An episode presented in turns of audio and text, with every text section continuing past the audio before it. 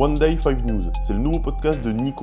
Ce que j'ai décidé, c'est tous les matins vous faire une brief économique, financière, immobilière, très résumée. On va essayer de pas dépasser les 3 minutes pour que vous ayez une vision de l'actualité. Allez, on y va. Nous sommes le mercredi 24 mai. J'ai voulu mettre en avant 5 infos clés. La première est le gouvernement qui modifie sa copie sur des bénéfices exceptionnels. Alors, le projet de loi sur le meilleur partage de la valeur au sein des entreprises arrive ce mercredi en Conseil des ministres. Euh, quelques points ont été négociés par les syndicats et le patronat, donc ils ont été validés. Le but un peu de ce texte aussi, c'est de faire oublier la crise sur la réforme des retraites et ouvrir de nouvelles discussions entre le gouvernement et les syndicats. Il y a 15 articles qui vont être euh, remis en débat. La prochaine étape, le 26 juin, à l'Assemblée pour, pour le débat sur, sur le texte.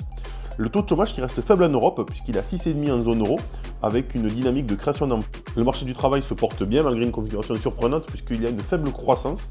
Euh, dynamisme fort donc du coup du marché du travail. Au premier trimestre 2023, l'emploi affiché une de 0,6% dans la zone euro. Euh, le taux de chômage, lui, s'établissait à 6,5% en mars.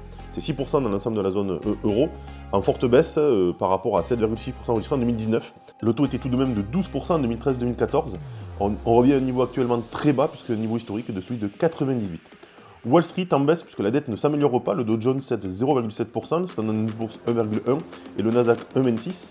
Les marchés de New York ont clôturé en baisse tandis que les taux d'intérêt sur les obligations ont augmenté en raison des problèmes persistants liés au plafond de la dette américaine à Washington. Je vous ai donné les taux sur les évolutions, je ne vais pas les redonner, mais les négociations entre les républicains du Congrès et l'administration Biden n'ont pas progressé et la date limite pour relever le plafond de l'emprunt du gouvernement est fixée début juin. Parlons un petit peu du CAC 40. Le luxe a eu un impact sur la valorisation puisque le luxe a subi un repli, Hermès 6,5%, LVMH 5% et Kering 3%, ce qui fait que le CAC lui aussi a eu un repli puisqu'il s'est établi à, une baisse de 1,33% à 7378 points. Alors les indicateurs européens signalent un ralentissement de la croissance en France avec un indice PMI de 51,4 ainsi que dans la zone euro de 53,3. Aux États-Unis, les ventes de logements neufs ont augmenté de manière inattendue, 4,1% en avril. Forestia a également annoncé la cession de certaines de ses activités à Cummins dans le domaine du post-traitement des gaz d'échappement de véhicules utilitaires. La Russie et la Chine s'apprêtent à signer des accords bilatéraux. En fait, ils s'apprêtent à signer une série d'accords bilatéraux afin de renforcer leur coopération malgré les critiques occidentales.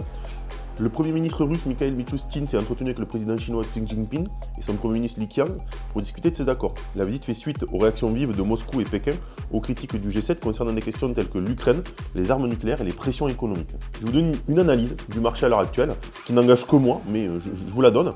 Euh, le premier point, c'est que la bourse a subi un recul avec le luxe. Il faut être quand même assez vigilant puisque historiquement, on est, sur des records de valorisation. Euh, le conseil que je pourrais vous donner, ne maîtrisant pas l'avenir, et très peu de gens peuvent, le, maîtriser, c'est de rentrer progressivement sur les marchés pour, euh, lisser le risque. Dans les assurances vie, soyez vigilants sur les allocations. Voilà. vous pouvez être exposé sur certains marchés financiers ou certains marchés émergents, il faut être vigilant là-dessus. Ce que je vous conseille, c'est de un petit peu votre allocation, et pourquoi pas demander ça à Florian Nicolas. Je vous donne son email, florian at nico.io. Un autre secteur est dans les débats, c'est le secteur de l'immobilier. On voit que beaucoup de, rédactions disent que l'immobilier chute en ce moment. Je ne dirais pas qu'il chute, il, se stabilise. Paris, par exemple, observe du moins 2%.